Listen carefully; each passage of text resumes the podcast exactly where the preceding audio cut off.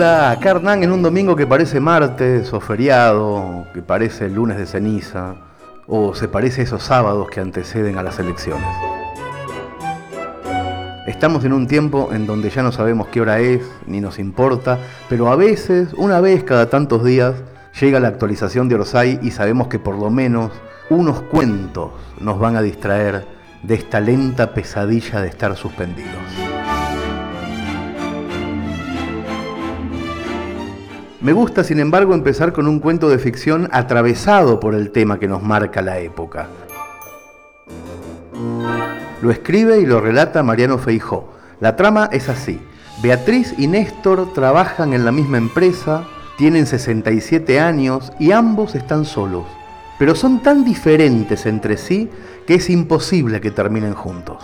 Salvo que un día abran los ojos y el mundo que conocían haya cambiado por culpa de una pandemia. El cuento se llama A la soledad COVID-19 y no se lo pueden perder.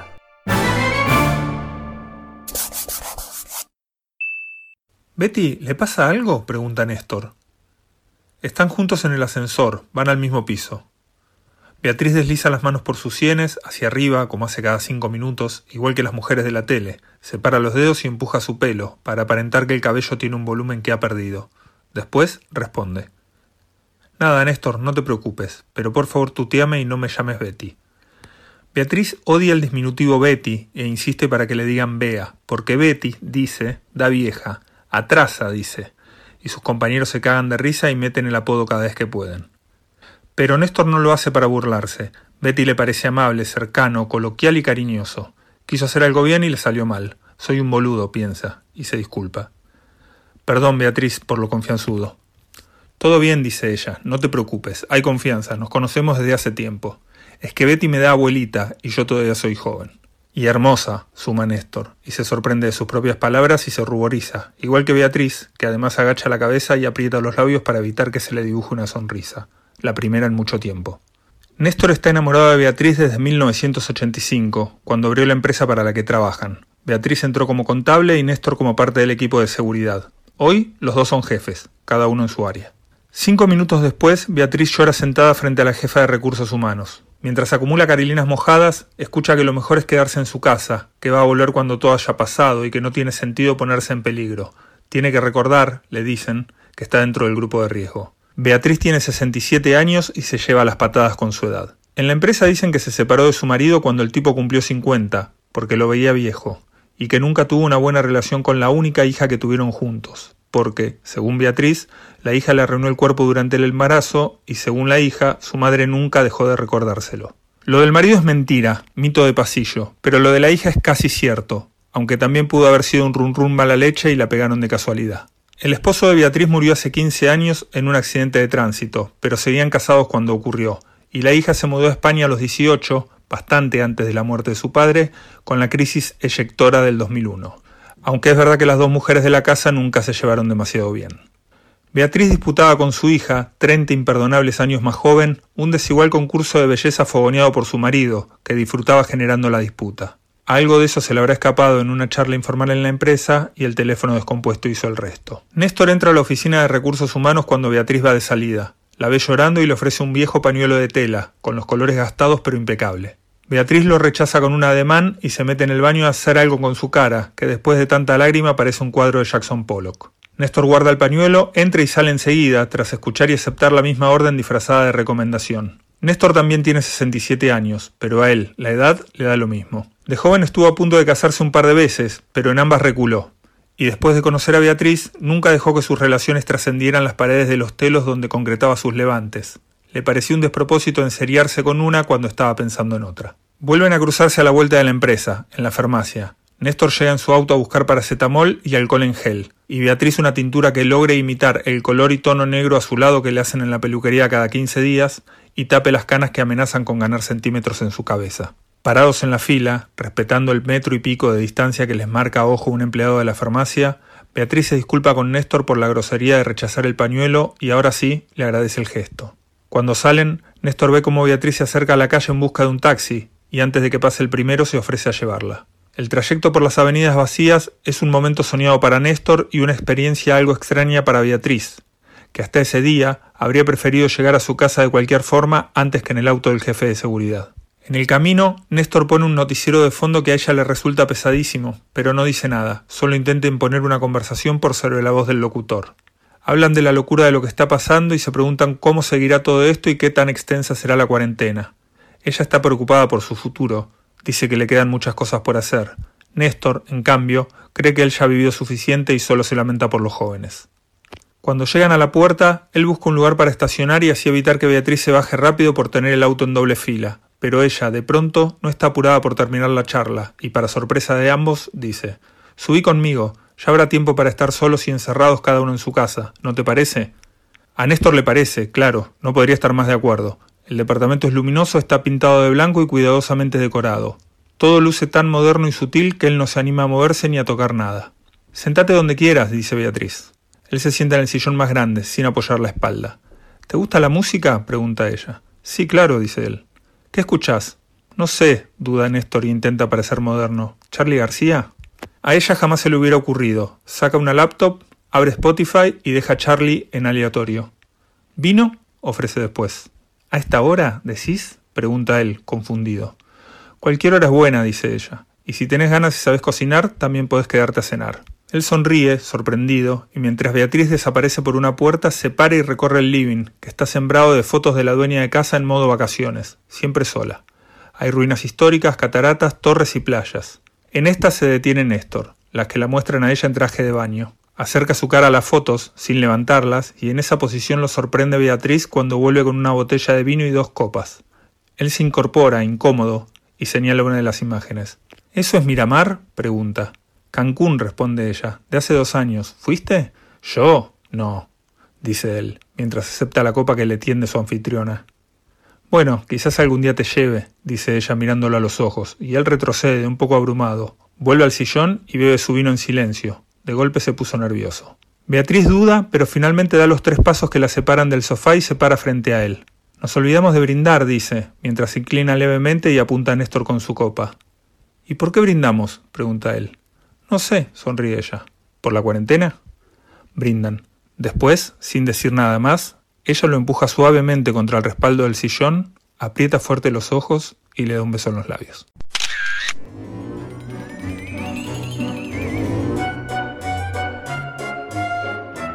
Otro cuento. Para romper con su novio, la protagonista de esta historia inventa una pequeña mentira sin mucho sentido. Es una mentira simple y poco arriesgada, pero el problema es que ella no está acostumbrada a mentir y entonces la cosa se complica. Camila Maurer debuta en Orosai con este relato que se llama La mentira de los orangutanes y que explora los riesgos de la farsa y del simulacro. Esperó a que Esteban mordiera su tostada para decirle que no le iba a ver más. Y apenas se lo dijo, se llevó a la boca una media luna. Quería evitar el momento de tener que explicar por qué le cortaba. Es que no estaba acostumbrada a mentir. Desde muy niña le daba pavor, como si la mentira tuviera algo monstruoso que pudiera arrasarla. Así que hasta ahora se había manejado siempre con la verdad, por más cruda que fuera. No le había ido bien, nada bien. Decir la verdad siempre le causaba alivio, pero inmediatamente se le volvió un problema. Esteban tragó sin masticar y le hizo enseguida la temida pregunta. ¿Por qué?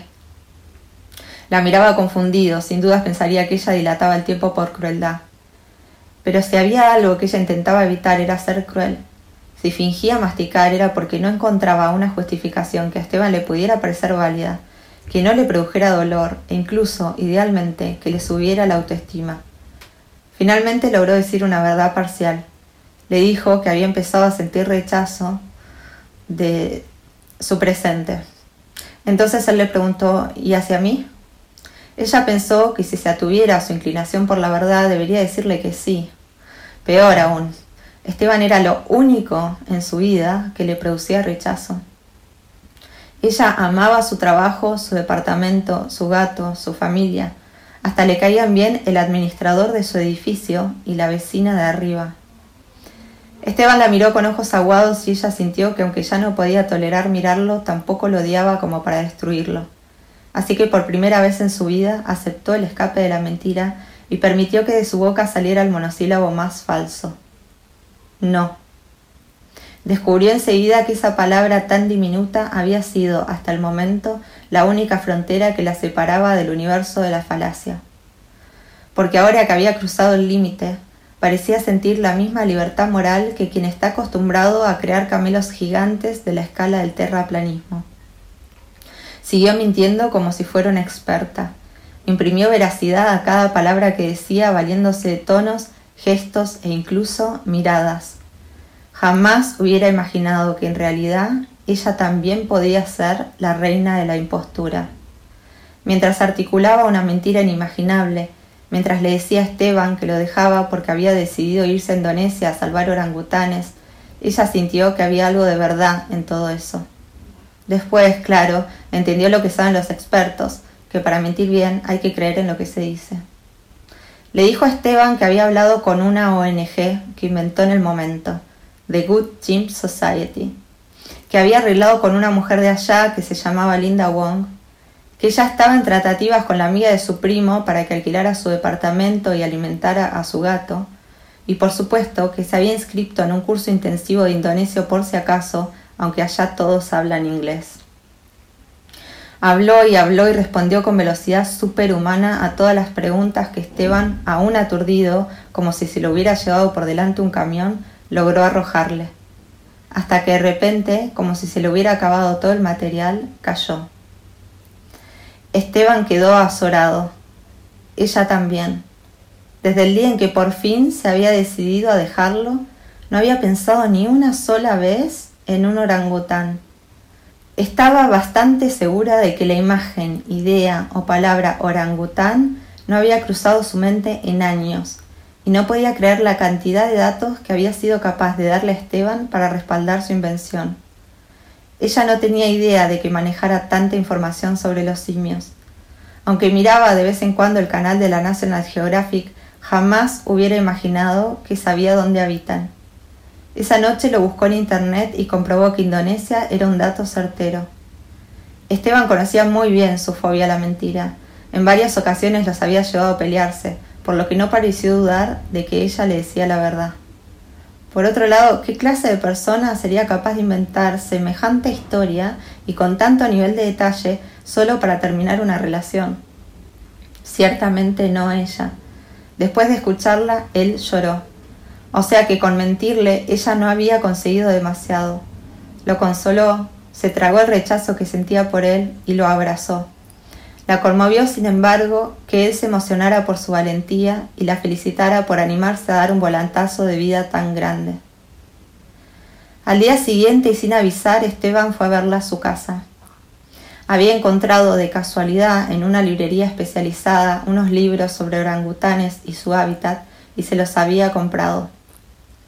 Le dijo también que su primo, el de la agencia de turismo, le había pasado un dato para conseguir el pasaje al 60%.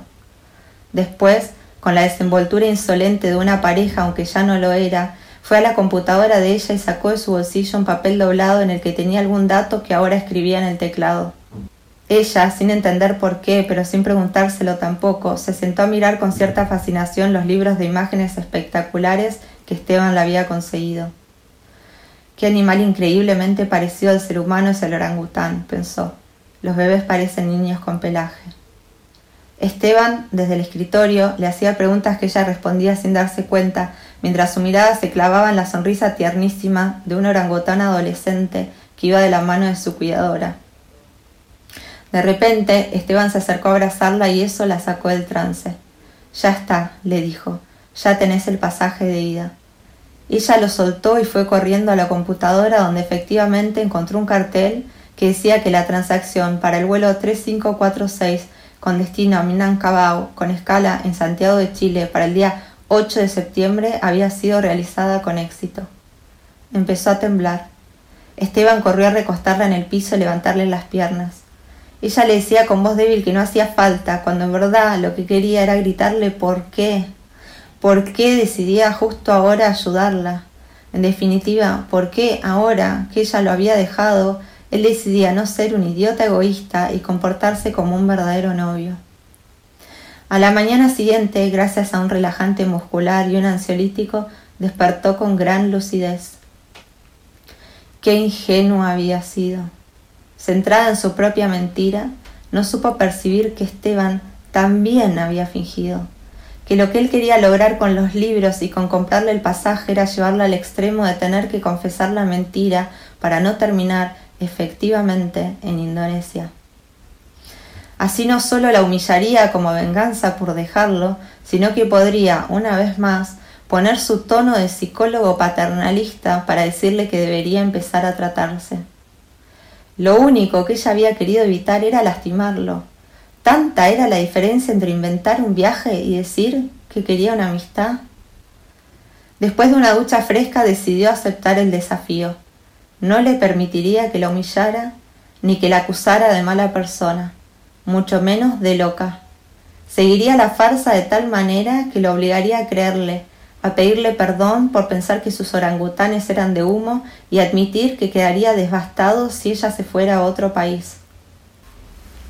Cuando le demostrara su tristeza, ella, con cara de profunda abnegación, cedería y le diría que estaba bien, que solo por él pospondría una vez más su sueño proteccionista. Y así los dos seguirían sus vidas en el país, contentos y separados. Ella sabía, que Esteban sabía, que necesitaría comprarse ropa adecuada para la selva. Esa noche investigó en internet y a la mañana siguiente lo invitó a acompañarla a hacer algunas compras. Esteban le dijo que necesitaba acomodar unos pacientes, pero que iría con gusto. Sin dudas, él quería ir para detectar cualquier elemento fuera de lugar en las compras de ella. Pero él se olvidaba de que ella planificaba hasta los sabores de helado que comería el próximo verano. Por supuesto que había conseguido chatear con un verdadero proteccionista en Indonesia. Por supuesto que ahora estaba informada de qué sería imprescindible llevar y qué sería mejor conseguir allá. Además, convencido también de que ella en verdad viajaría, el proteccionista le había proporcionado algunos datos muy específicos que ella podría soltarle a Esteban como si nada. Durante el día de compras, Esteban mantuvo el personaje de hombre triste y estoico. No logró quebrarlo, pero ahora que ya sabía que él también mentía, todo le resultaba estúpidamente obvio. Las congojas de él frente a la caja registradora y cuando le compró los guantes térmicos de regalo le resultaron sobreactuadas y de mal gusto. Dudó de la astucia de su ex hasta que él, en tono casual mientras regresaban, le preguntó si había puesto fecha para la fiesta de despedida. Lo había subestimado, verdaderamente. No pensó jamás que él sería capaz de llevar el juego hasta el punto de obligarla a extender la mentira entre su familia y amigos. Cuando le dijo a sus padres que se iría a Indonesia a cuidar orangutanes, la madre se fue a llorar al jardín y el padre le dijo que él siempre había sospechado que ella terminaría haciendo alguna estupidez con su vida. Los días siguientes tuvo que hacer aún más averiguaciones porque sus padres se habían creído de tal manera el viaje que parecían complotados con Esteban en esto de presionarla para confesar. La madre era una máquina sin pausa. Que a qué parte de la selva iba, que cómo se llamaba la ONG, que cómo eran las habitaciones allá, que tuviera cuidado con los negros, bueno, con los chinos o con los indochinos, que si tenía que vacunarse, si ya se había vacunado, que por favor averiguara por las enfermedades endémicas y la gripe aviar también. Cuando fue al médico intentó convencerlo de fingir un certificado explicándole la mentira, pero el hombre se encrespó tanto que finalmente ella se levantó la manga y dejó que la pinchara cinco veces. Pensó en decirle la verdad a su mejor amiga. Quizá ella podría ayudarla a quebrar a Esteban, pero decidió que mejor no. A Karina le costaba mucho mantener un secreto. Así que la fiesta de despedida fue un melodrama.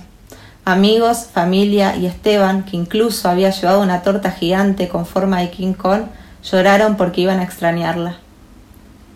Esteban se quedó hasta el final y ayudó a limpiar. Antes de irse le preguntó si podía llevarla al aeropuerto. Sin duda se esperaba que ella respondiera que no, para evitar que la descubriera al esquivar el embarque o al fingir que había perdido el avión. Su vuelo era a la madrugada, y solo para obligarlo a despertarse y manejar a las cinco de la mañana ella le dijo que sí, que por supuesto, que le encantaría que la lleve. Sabía que una vez que estuvieran en el aeropuerto o incluso antes, cuando la viera bajar del ascensor de su edificio cargada con la valija, él le confesaría haber dudado de ella y le rogaría que se quede. De vez en cuando piensa en Esteban y en cuán taimado resultó ser. Tal vez si hubiera descubierto antes cuán astuto era él, no lo habría dejado. Pero ahora está contenta. Los orangutanes son muy inteligentes y amorosos y también, descubrió, saben mentir.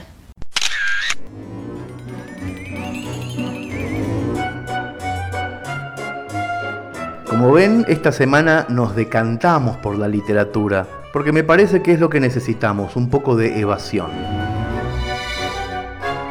Lo que viene es la diatriba de un esposo malherido. Él quiere que ella vuelva a sus brazos y se despecha con un discurso suplicante sin darse cuenta que mientras habla se empieza a mostrar tal como es. El texto se llama María Claudia y es un monólogo pasional escrito por Rosario Varela y leído por mi cuñado, el negro Sánchez.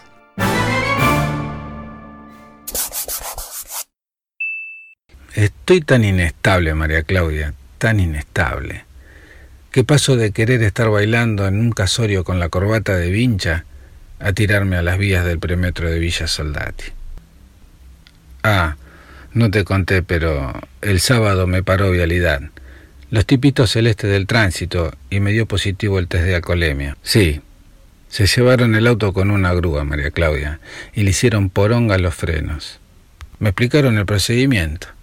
Como era poca dosis, seguro me ofrecen eso de la probation. O sea, no pienso poner un sope, María Claudia.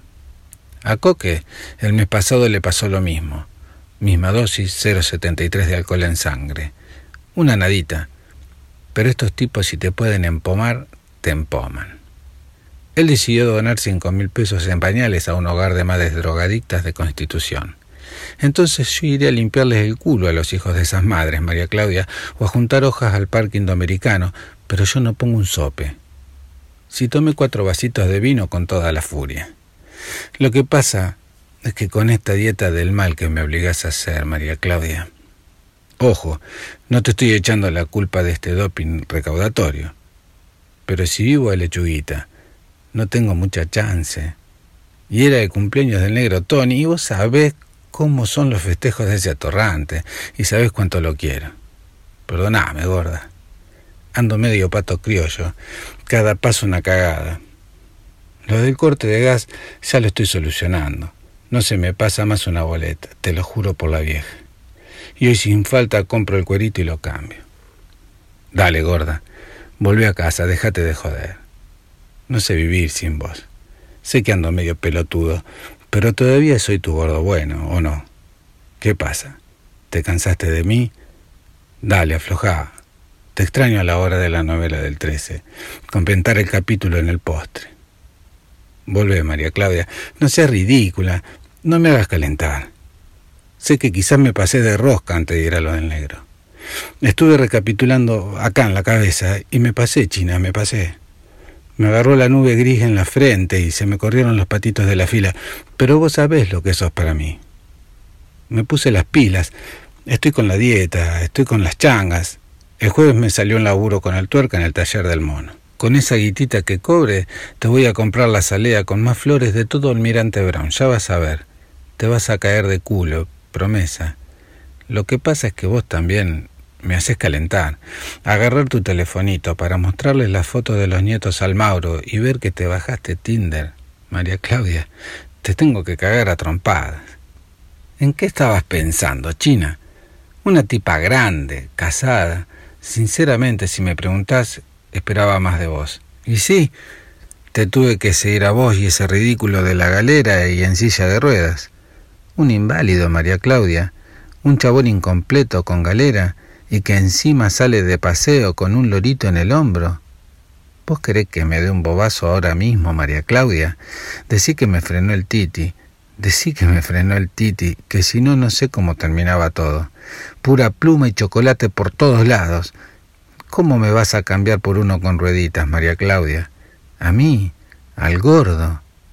Te creía más pilla. Decime qué podés hacer con un chabón con ese nivel de precariedad.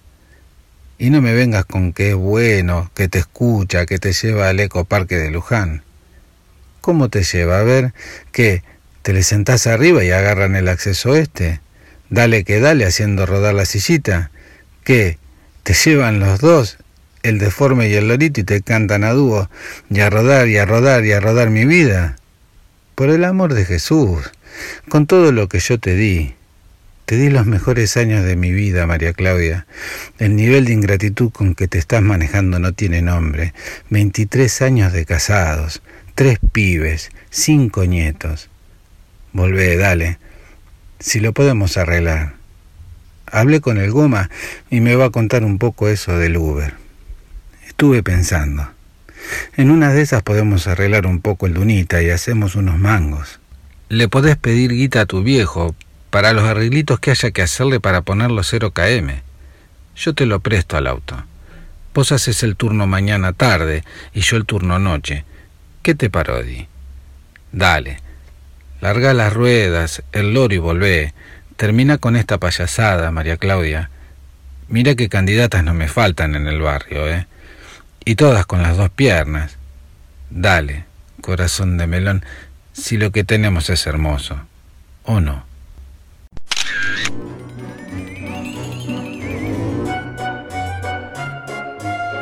En la siguiente aventura de Camila González, Tres chicas drogadas manejan por una ruta de la Patagonia y disfrutan de la libertad, de la distorsión y del anacronismo, es decir, van muy drogadas. Mientras tanto, dos chilenas y un uruguayo que hacían dedo y fueron levantados, tratan de ver cómo hacen para bajarse del auto. El cuento se llama Una vida sin esfuerzos y deberían escucharlo con el cerebro en posición de sana alegría.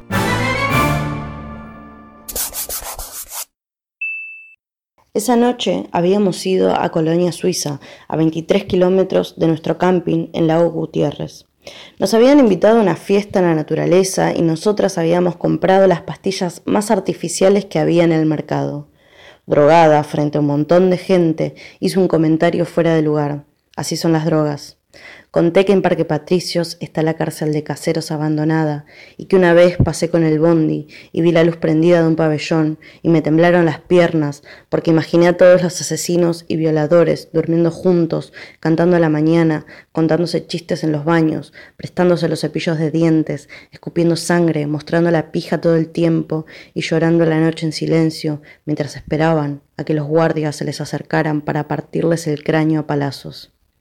No sé por qué lo conté, pero después de eso, tres flacos lloraron de miedo y me echaron la culpa de su mal viaje.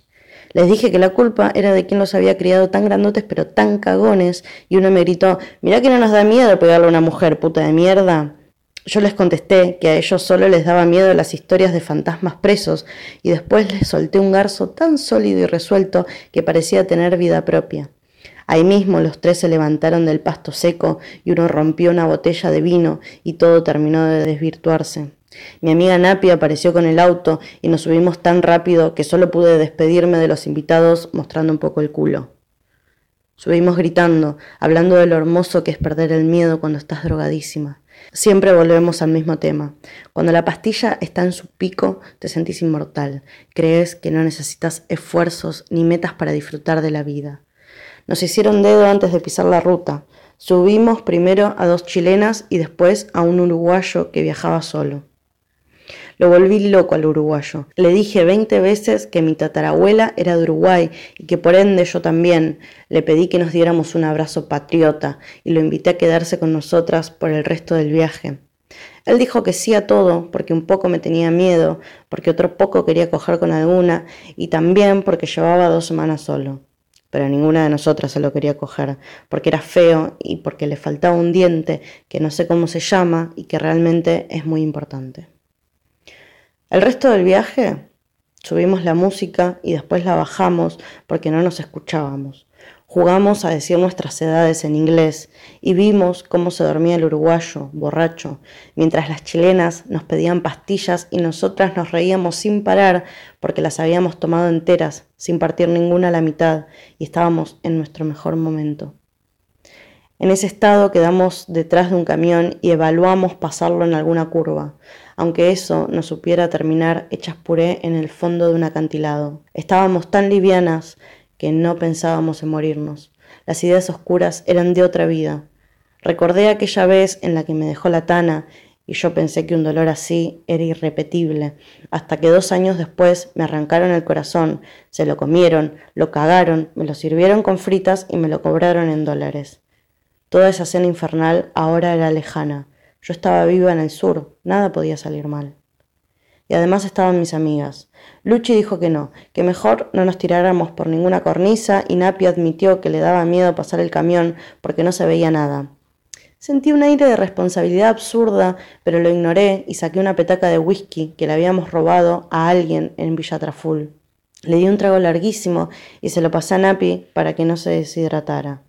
Napi le dio un trago seco y duro, como los besos en la primaria, y apretó a fondo el acelerador para dejar atrás al camión. Mientras lo íbamos pasando, Napi hizo luces y tocó bocina. Lucho gritó a Perón por la ventanilla. Las chilenas le hicieron señas de chupar pijas al chofer y yo le tiré unas tutucas viejas que se volaron con el viento frío de la montaña. Íbamos a 120 kilómetros por hora, golpeando polillas y tábanos. Bajé la ventana y respiré profundo. Había olor a caca de caballo con una mezcla de vacaciones infinitas. Cerrá la ventana que me va a agarrar una pulmonía, dijo el uruguayo agotado por tanta euforia. Cerramos el culo, le contestó Napi, y el uruguayo volvió al silencio. Se le notaba el terror en los ojos. Seguimos acelerando. Yo pedía cada vez más velocidad, pero el uruguayo se puso la mano en la panza. ¿Podrían ir más despacio? pidió. Pero Napi dijo no y aceleró un poco más. De frente a lo lejos aparecieron dos luces brillantes. Es un camión, gurisa, gritó el uruguayo, mientras Luchi saltaba con el culo en el asiento. Napi me miró y aceleró. Yo abrí las ventanas y escuché el bramido del camión tocando bocina sin parar. Las chilenas cerraron los ojos y rezaron. Yo les dije que Dios no las iba a escuchar, porque el guardián de las rutas es el gauchito Gil y Dios solo se ocupa de la economía del país. El uruguayo se largó a llorar mirando el techo del auto, como preguntando qué había hecho para terminar acá. Entonces Napi dio el volantazo. Fue suave para nuestros intestinos fuertes, pero no para el uruguayo, que vomitó en el acto y se hizo pis encima. Quedamos en la banquina. Mis amigas y yo nos reíamos con tantas ganas que las carcajadas eran lo único que ocupaba lugar en el auto. Las chilenas pidieron bajar ahí. Pero si acá no hay nada, ya casi llegamos, les dije. Pero no parecían convencidas. Luchi dijo que había olor a sangre y a pis. El pis ya sabíamos de quién era, y la sangre dije que era mía porque estaba menstruando. Para no dejar dudas, me mojé los dedos con mi sangre y marqué con una cruz roja la frente del uruguayo. Ya estás bautizado, pibe, sonreí un poquito, le dije. El uruguayo no habló, pero cuando vio que Napi arrancaba, se puso el cinturón de seguridad. El olor a sangre y meo era tan fuerte que abrimos todas las ventanas. El aire nos pegaba de lleno, solo se escuchaba la velocidad. Cada tanto Napi me hacía un guiño y apretaba el acelerador. Las curvas eran cada vez más cerradas, el corazón me latía más fuerte y el culo se me iba relajando. Vimos a lo lejos mil luces que parecían bichos nocturnos y que lentamente se iban agrandando mientras nuestros corazones también lentamente dejaban de galopar. Llegamos, dijo el uruguayo incluso antes de que llegáramos. Las chilenas resoplaron con alivio. Nuestro camping estaba al final de un ripio que no nos dejaba acelerar. Napi frenó un kilómetro antes de la entrada y les dijo a los tres que se bajaran. Hicieron caso y no volvimos a verlos. Nos quedamos solas. Llegamos al camping a paso lento, en silencio, como si estuviéramos volviendo de nuestro entierro o de un velorio penoso y barato. Pero al pasar la puerta de entrada, Luchi se acordó del meo del uruguayo y las tres nos reímos tanto que el guardia del camping se acercó y nos apuntó con su linterna poderosa. Chicas, nos dijo y nos miró los ojos como un cura perverso. Por favor les pido, hagan silencio y ríense mañana.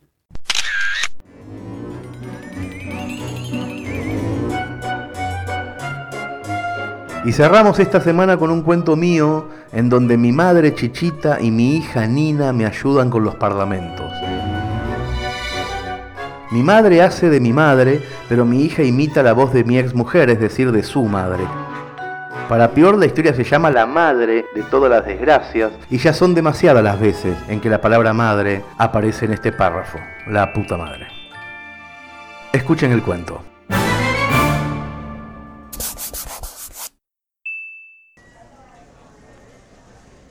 Los que fuimos alguna vez inmigrantes sabemos que tarde o temprano vamos a tener que sacar un pasaje urgente y vamos a viajar 12 horas en avión con los ojos desencajados para ir al entierro de uno de nuestros padres que se ha muerto sin nuestra cercanía. Es un asunto horrible que le pasa a todos los que viven lejos de su casa. No se salva nadie. Yo viví 15 años en España y me acuerdo como si fuera hoy, de la madrugada del año 2008, cuando sonó el teléfono a las 4 de la mañana.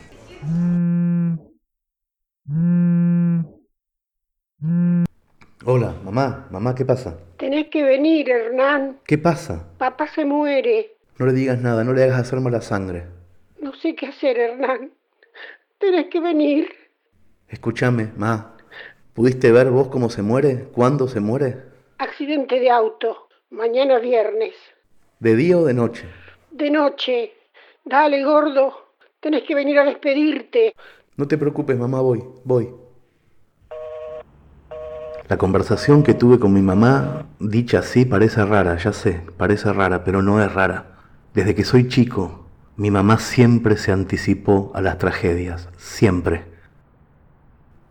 Yo vivía en España con Cristina, la que ahora es mi exmujer, y con Nina, que tenía cuatro años.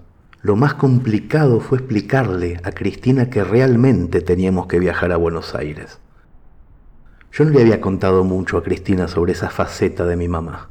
Durante mis años en Barcelona, cuando estuvimos de novios y después cuando empezamos a convivir y fuimos padres, le conté algunas anécdotas en donde mi mamá tenía presentimientos, pero siempre le restaba importancia, nunca le dije la verdad, nunca toda la verdad. Por vergüenza. El que no nació en una familia asignada por las premoniciones no tiene idea de lo que sufren los hijos de una madre que ve el futuro. Desde chico conviví con lo esotérico, sin saber que eso era una rareza así como otros nenes ven normal nacer en una familia de carpinteros o de intelectuales, yo asumí desde chiquito que mi mamá podía anticipar las desgracias.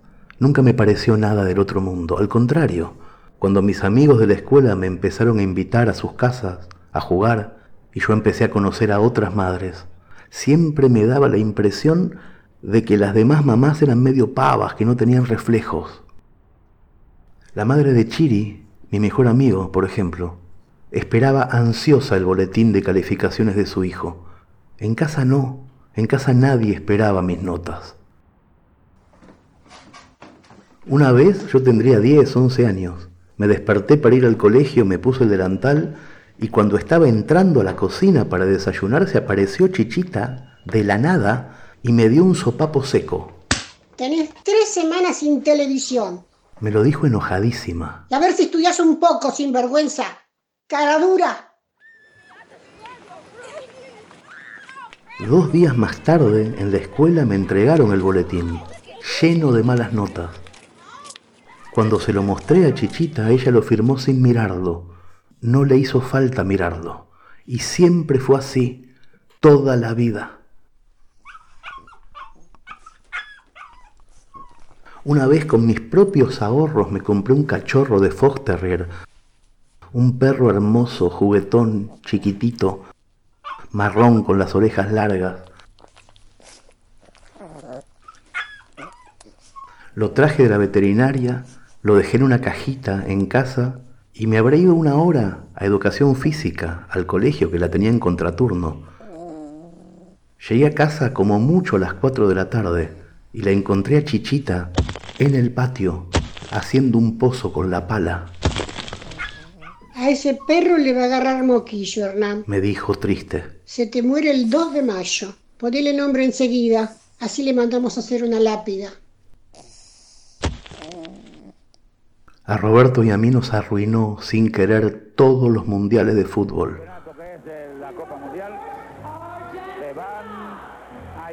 En el Mundial del 90 empezó a despotricar contra los alemanes desde abril.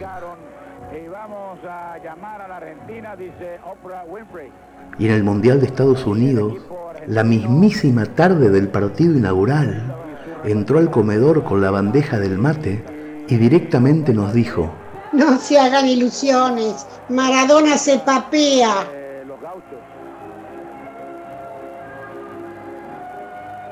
Pero lo peor de todo eran las premoniciones personales. En general las madres siempre están un poco en contra de las novias de los hijos, pero como mucho dicen, esa chica no me gusta o esa es muy grande para vos, nunca pasan de ahí. En cambio, cuando yo le presentaba una novia chichita, ella iba mucho más lejos.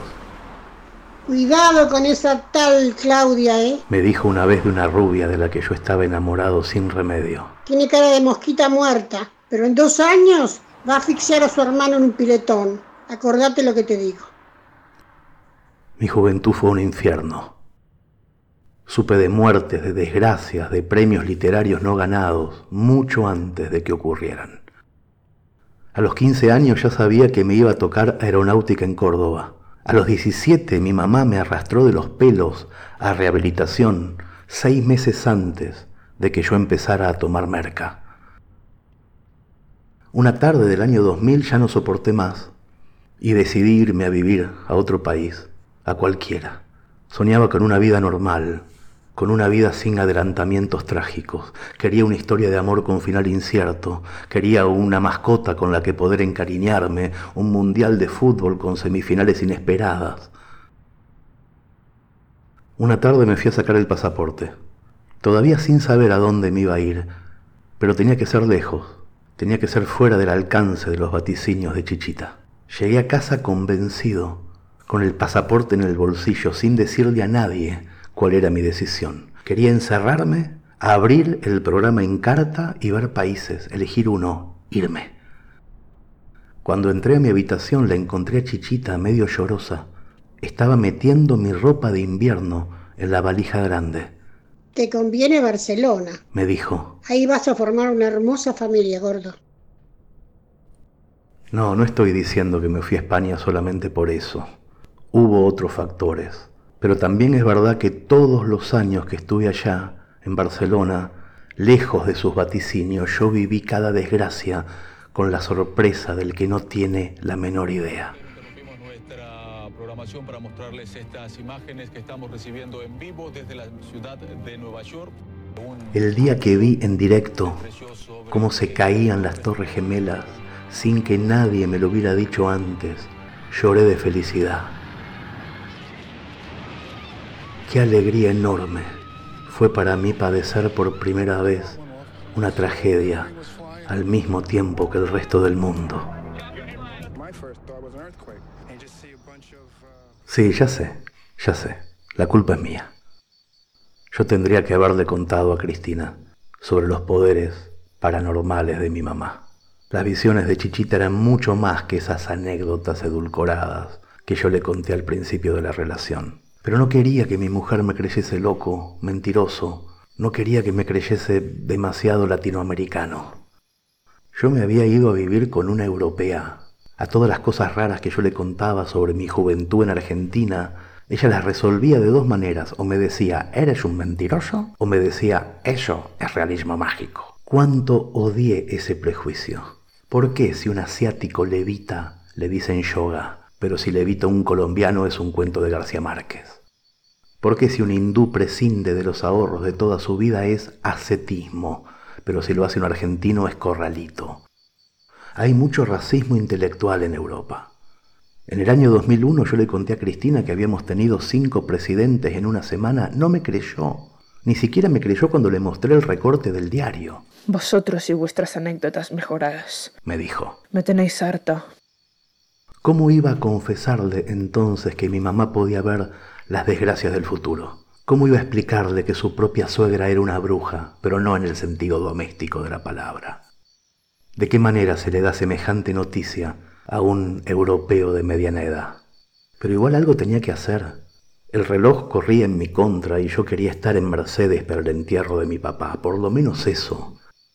Roberto Casiari, mi padre, iba a morir el viernes a la noche en un accidente de auto. Teníamos que ir, sí o sí, y yo tenía que darle a mi mujer una razón lógica, una razón primermundista para volar con tanta urgencia a la otra punta del mundo. Mis propias mentiras, mis vergüenzas de la infancia me habían acorralado. Accidente de auto, mañana viernes. Dale, gordo, tenés que venir a despedirte. No te preocupes, mamá, voy, voy. ¿Qué ha pasado? ¿Qué ha pasado? ¿Quién te ha llamado a estas horas? Le di muchas vueltas al asunto, pero al final no tuve el valor de ser sincero del todo. Pero tampoco era conveniente mentir demasiado. Entonces decidí ofrecerle a Cristina un sándwich piadoso. Esta es una técnica que uso algunas veces. ¿Quién te ha llamado a estas horas? Me preguntó ella sobresaltada cuando colgué con mi madre. ¿Por qué tienes esa cara? Y yo le dije, era chichita, verdad de arriba. Dice que mi papá está muy enfermo. Mentira del medio. Tenemos que salir ya para Buenos Aires, Cristina. Verdad de abajo. Eso es un sándwich piadoso, una mentira escondida entre dos verdades.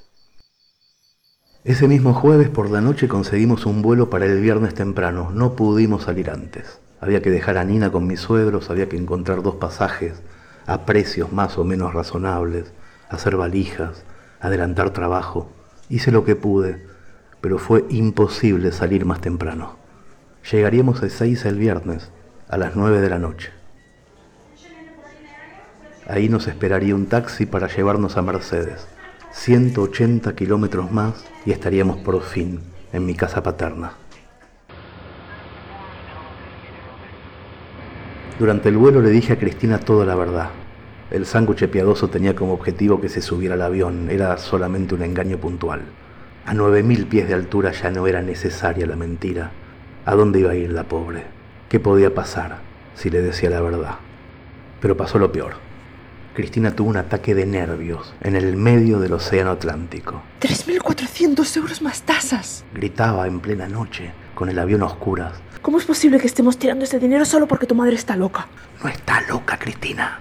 Intentaba calmarla yo. Nunca falló un vaticinio, jamás en la reputísima vida. Nos estamos gastando los ahorros, decía ella enloquecida, mientras los pasajeros pedían silencio. ¿Cómo puedes creer en esas cosas? Creo en lo que veo, Cristina. Mira dónde estamos. Mira dónde estamos. Yo soy incapaz de creer que un aparato de estos pueda volar con 500 personas adentro y sin embargo me subo. No es lo mismo. Sí, es lo mismo, es lo mismo. Mi mamá ve para adelante, no falla nunca. Yo vi caerse un montón de aviones, pero mi vieja no falló nunca. Mi mujer me miraba con odio. Solo te digo una cosa.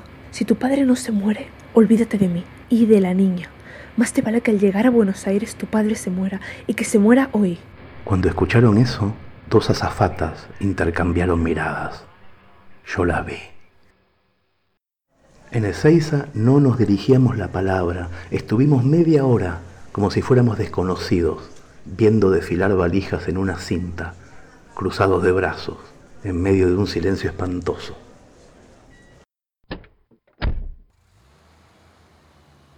A las 10 y 5 de la noche subimos al taxi que nos llevaba Mercedes. Le dije al conductor que hiciera lo posible por llegar antes de la medianoche. Fue un viaje trabado, un viaje denso, en el que no pude disfrutar de un paisaje que hacía años que no veía, la llanura.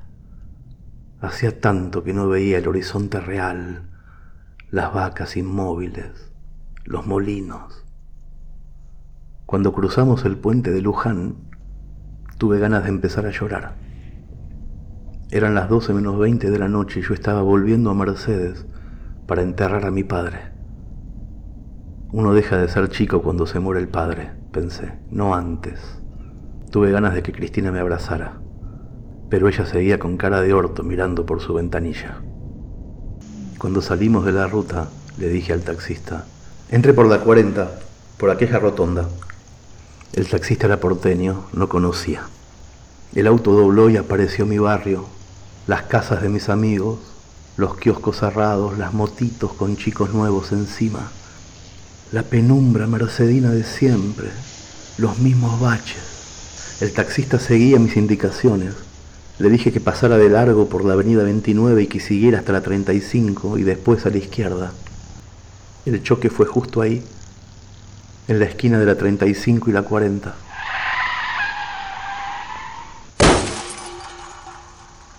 Mi papá venía a pie desde la casa de un cliente.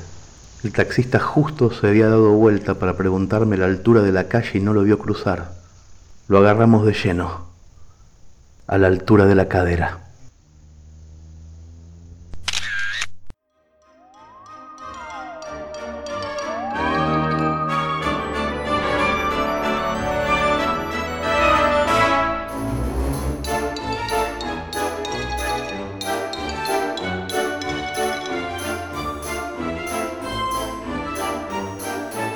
Amigos y amigas, bienvenidos a una nueva semana de Revista Orosai, a una nueva semana de encierro, a una nueva semana de dudas.